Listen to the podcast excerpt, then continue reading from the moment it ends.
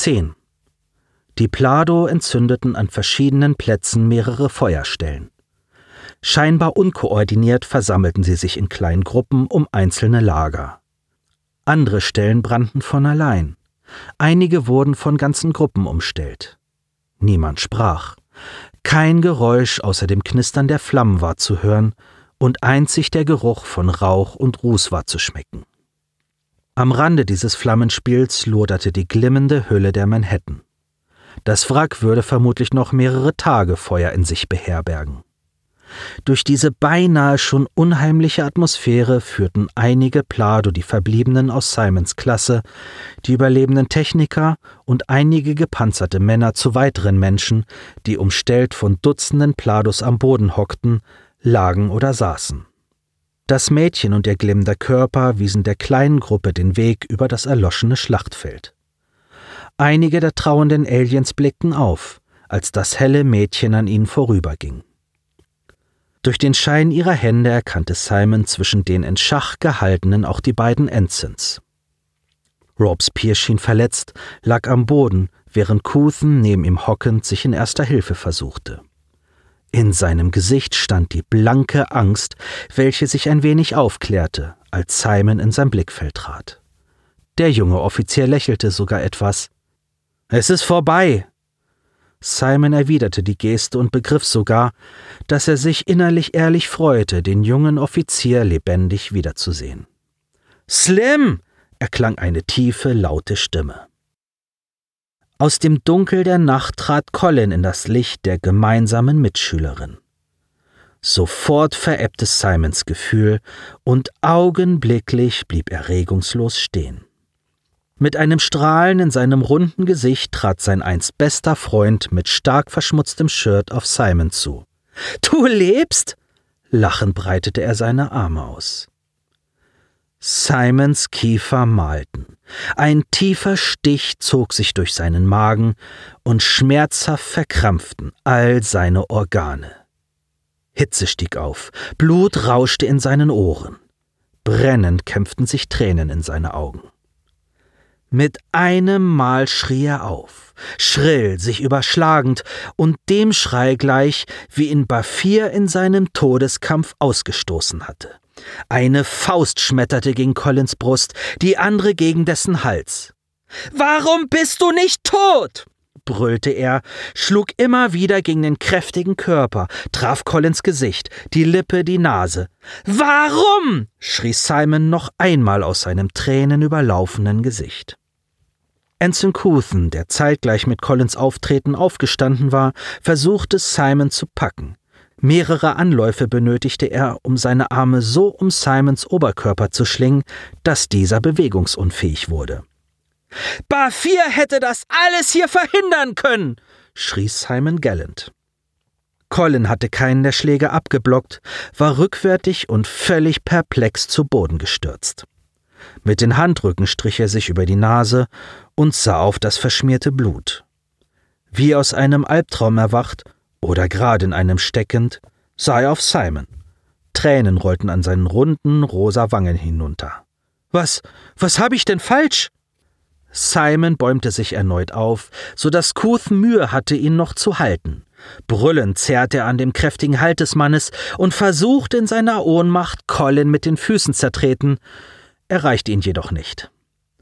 Beruhige dich, Kleiner, es ist vorbei, rief Couthen und wandte ihn schließlich von Colin ab. Heftig atmend ergab sich Simon der Gewalt des Offiziers. Einem inneren Gefühl nach, mehr Instinkt als Vorsatz, hob er seinen Kopf und sah auf die Plados.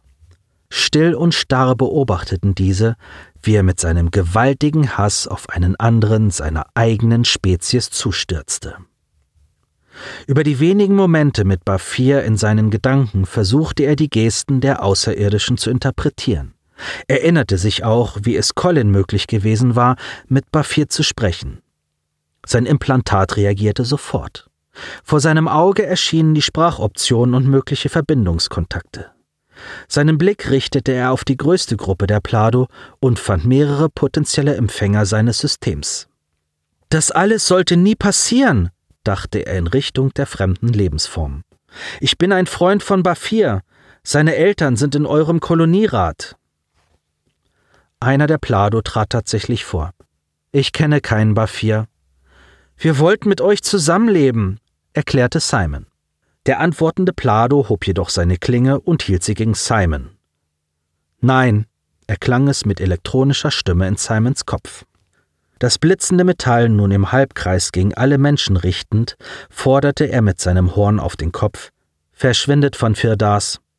Nur für Simon verständlich stimmten auch andere mit dieser Forderung überein. Lasst uns in Frieden, erklärte der Wortführer mit Blick auf Simon. Sein Gesicht nahm zusätzlich einen zornigen Ausdruck an. Wir haben kein Interesse an eurer Spezies. Seit wir euch kennen, wollen wir euch meiden, gehen euch aus dem Weg. Aber ihr seid wie ein Virus. Überall trifft man auf Menschen, die uns verfolgen. Wieder stimmten die anderen mit ein. Lasst uns endlich in Frieden, forderte der Plado. Während die Laute aus seinem Hals stetig lauter wurden, übersetzte das Implantat seine Worte tonlos. Simon nickte. Ich weiß, es wird aufhören. Ein wenig unbeholfen sah er sich nach Kuthen um und zerrte an dessen Griff. Lass mich los, Manu. Aber ruhig bleiben, riet er und löste seine Arme. Simon wandte sich zu ihm um und hob sein Kinn. Wir haben auf diesem Planeten nichts zu suchen. Kurz sah er noch einmal zu dem Plado hinüber. Sie lassen uns gehen, wenn wir niemals wiederkommen. Kuthen reichte das Wort an Robespierre weiter. Du bist Dienstälter. Was? Mit gequältem Gesicht sah er auf. Bist du bescheuert? Verdammt, der Kleine hat recht. Kuthen hob seine Stimme und sah jeden Crewman unter den Überlebenden an. Als einer der letzten noch aktiven Offiziere befehle ich, dass wir diesen Planeten verlassen und hoffe, dass nie wieder ein Mensch seinen Fuß hier aufsetzt. Widerspruch gab es keinen aus der Reihe der Männer und Frauen. Kuthen blickte Simon in die verweinten Augen. Hast du noch das Pad? Ja. Er öffnete seinen Jumpsuit und nahm das flache Gerät hervor. Greife auf das offene Satellitensystem zu. Wir haben ein Notsignal hochgeladen. Okay. Simon aktivierte das Pad und überflog die letzten Protokolle. Colin stand dort mehrfach aufgelistet. Er markierte die Einträge und löschte sie. Ebenso löschte er Collins Kontakt in seinem Implantat, noch ehe das Pad den freien Server der Plado gefunden hatte. Hier! Er hielt Kuthen das Gerät entgegen. Keine Ahnung, wonach ich suchen muss. Schon okay, der Enze nahm das Pad an sich und hockte sich zu Robespierre, der ihm mit leiser Stimme half, die einzelnen Pakete zu finden. Colin war derweil wieder aufgestanden. Den Disconnect hatte er deutlich bemerkt. Mit verwirrtem Kopfschütteln sah er Simon an. Aber wieso? Simon warf ihm einen letzten verachtenden Blick zu und wandte sich ab. Slim! rief Colin, wollte ihm gerade nachlaufen, als Daya sich ihm in den Weg stellte. Lass ihn! Er musterte sie kurz, sah an ihr vorbei auf den Rücken seines besten Freundes. Weshalb denn? Etwa wegen diesem Alien? Ja, donnerte Daya fassungslos und stemmte die Arme in die Hüften. Genau deshalb. Also, sprich nie wieder mit ihm. Vergiss ihn. Verschwinde aus seinem Leben. Colin war wie vor den Kopf geschlagen. Aber wir sind beste Freunde. Nein, das seid ihr nicht. Nicht mehr. Daya wandte sich ab und folgte Simon, der sich abseits von den anderen auf den Boden gesetzt hatte. Aber es war nur ein Alien, rief Colin ihr nach und wies mit ausgestreckten Händen auf seine Mitschüler. Nur eins. Alexander trat an ihn heran. Er war einer der wenigen, die hinunterblicken mussten, um Colin in die Augen zu sehen. Darum bist du ein Freak. Er stieß ihn gegen die Schulter und ließ ihn stehen. Was? Colin suchte Augenkontakt mit irgendjemandem, den er kannte, fand jedoch nur ablehnende oder abweisende Blicke. Ich tat es für den Sieg, rechtfertigte er sich. Für uns, setzte er nach und richtete seinen Blick auf das noch immer brennende Wrack. Trottel! fauchte Alexander und setzte sich, die Arme vor seinen Knien verschränkt und zuckte mit den Schultern. Welcher Sieg! Na ja, Colin sah noch einmal auf die umstehenden Außerirdischen. Alex schüttelte nur seinen Kopf. Sie waren so grundverschiedene jung. Das war Krieg, du Idiot. Da gibt es keine Gewinner. Colin sah zu Simon hin, erkannte im Schatten, wie sein bebender Körper von Dayas Armen gehalten worden. Aber. Es gab niemanden, der Alexander widersprach, niemanden, der Colin beistand. Bafir war für nichts gestorben, eine Crew starb für nichts, und zwei beste Freunde hatten einander auf Firdas für alle Zeiten verloren.